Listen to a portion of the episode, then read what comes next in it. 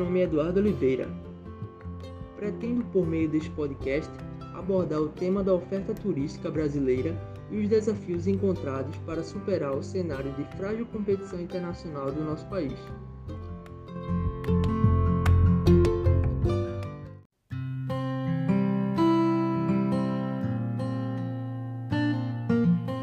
Não é novidade para ninguém que o Brasil, quinto maior país do mundo em extensão territorial, comporta em suas terras uma imensa diversidade de recursos culturais e naturais.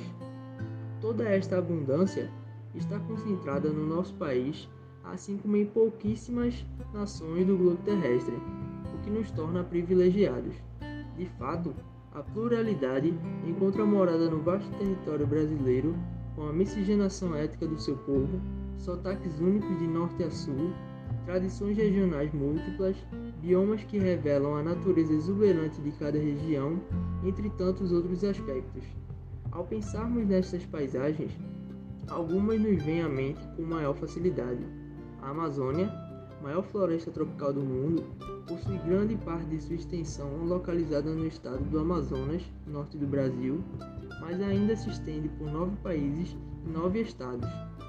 Tem papel fundamental na produção de oxigênio a nível global, é responsável pelo regime pluviométrico que garante chuva para várias regiões da América do Sul além de absorver 25% de todo o CO2 produzido no mundo.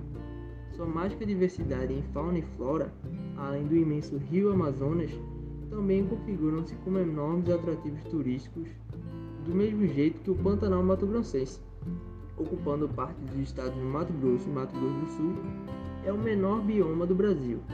Porém, sua preservação ambiental é altíssima, sendo o ecossistema mais preservado do país e extremamente diverso em fauna.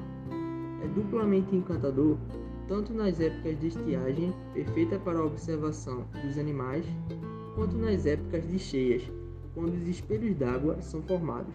E por último, mas não menos importante, o litoral nordestino, um dos, se não o principal destino brasileiro de turistas conterrâneos e estrangeiros. Com mais de 3 mil quilômetros de praias banhadas pelo Oceano Atlântico, a região oferece uma lista enorme de possibilidades e suas elevadas temperaturas favorecem o turismo marítimo durante todo o ano. Não à toa, as principais capitais e cidades localizam-se no nosso vasto litoral, com um grande índice de ocupação populacional em relação às regiões interioranas do país. Existem ainda as famosas ilhas oceânicas, sendo a mais importante delas o arquipélago de Fernando de Noronha, que foi transformado em Parque Nacional Marinho, com entrada de visitantes limitada e cobrança de taxa, a fim de garantir sua preservação. A respeito do ciclo de vida dos destinos já citados, sob a ótica do modelo de Butler, observam-se as seguintes etapas: exploração, envolvimento, desenvolvimento, consolidação, estagnação e declínio ou rejuvenescimento.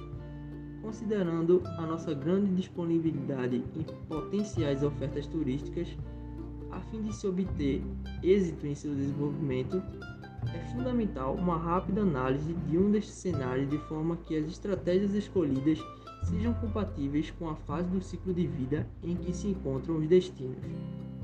Mesmo com todo o potencial apresentado, o Brasil atrai pouquíssimos visitantes se comparado às nações com menos recursos porém mais competitivas internacionalmente, justamente a nossa atual falta de planejamento e ações políticas que impulsionem o fenômeno turístico.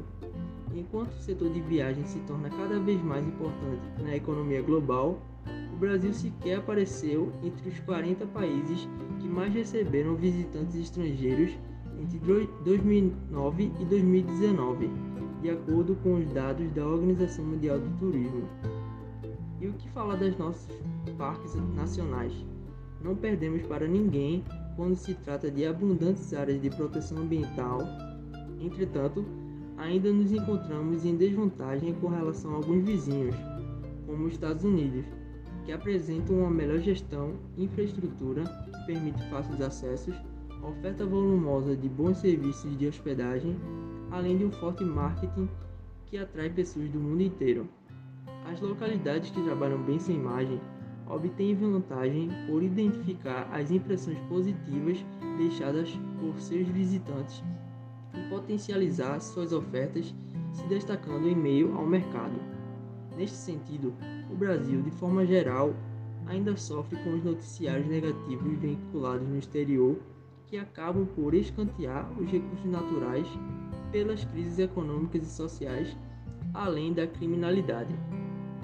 Considerando tudo que já foi falado, fica claro perceber a diversidade sendo uma riqueza ainda maior quando bem administrada. Portanto, para transformarmos o desinteresse dos turistas internacionais por nosso país e mudarmos o atual cenário, são necessárias mudanças de ordem pública, readequando as, as regras de emissão de vistos para estrangeiros, desenvolvendo a infraestrutura básica que permita o acesso seguro às regiões mais, mais afastadas, além de uma necessária reforma econômica que regule a burocracia das cargas tributárias, tão nocivas à competitividade.